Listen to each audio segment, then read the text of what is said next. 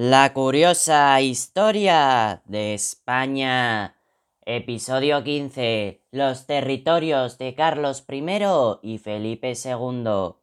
Carlos I, de 1517 a 1556, hijo de Felipe de Habsburgo y Juana, hija de los reyes católicos, heredó de sus abuelos Isabel y Fernando las coronas de Castilla con Navarra y América, y Aragón con los territorios en Italia.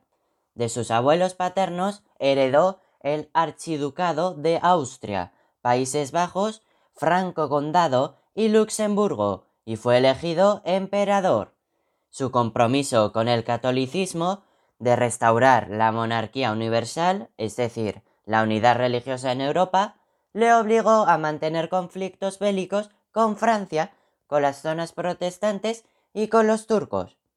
Felipe II heredó, tras la abdicación de Carlos, un inmenso territorio al que unió Portugal y Filipinas, aunque no heredó los territorios austriacos para evitar la heterogeneidad religiosa tras la Reforma Protestante. Fijó la capital en Madrid y defendió el Concilio de Trento, que prohibía importar libros y estudiar en el extranjero, y la Inquisición registraba bibliotecas y perseguía la herejía. Se decía que en el imperio de Felipe II no se ponía el sol.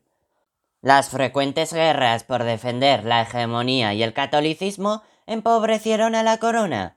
Carlos I vivió la ruptura del protestantismo, iniciada por Martín Lutero. En un primer momento venció en la batalla de Mulberg en el año 1547 a la Liga Smalcalda, unión de los príncipes alemanes y franceses. Pero finalmente tuvo que firmar la paz de Augsburgo en 1555 que permitió a cada príncipe elegir la religión de sus territorios. Esto supuso la consagración jurídica de la escisión religiosa, Felipe II tuvo conflictos en los Países Bajos por el protestantismo, el descontento burgués y el sentimiento nacionalista. La primera rebelión contó con el apoyo inglés y francés y estaba dirigida por el príncipe de Orange. Se realizó una dura represión, destacando la furia española en el saqueo de Amberes.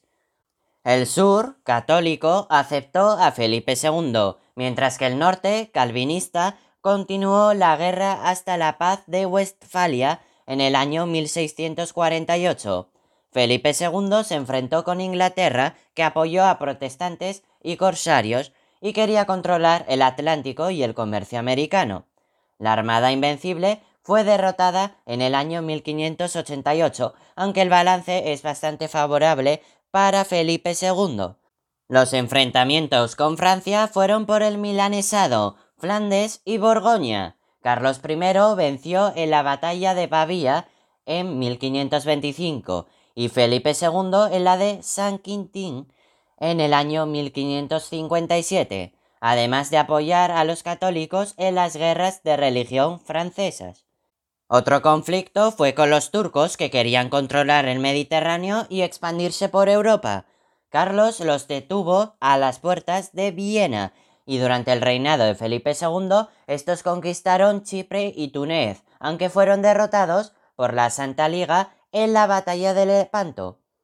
Dentro de los conflictos internos destacan, durante Carlos I, la revuelta de los comuneros por el poder de los consejeros flamencos y del propio monarca y las germanías contra la nobleza, mientras que durante el reinado de Felipe II destaca el enfrentamiento entre el Justicia de Aragón y el rey por el caso Antonio Pérez. Como conclusión, Carlos I y Felipe II tuvieron numerosos enfrentamientos para mantener su hegemonía con dos visiones distintas, la de Carlos centrada en el imperio alemán y la de Felipe en la monarquía española. ¡Qué fascinante resulta la historia!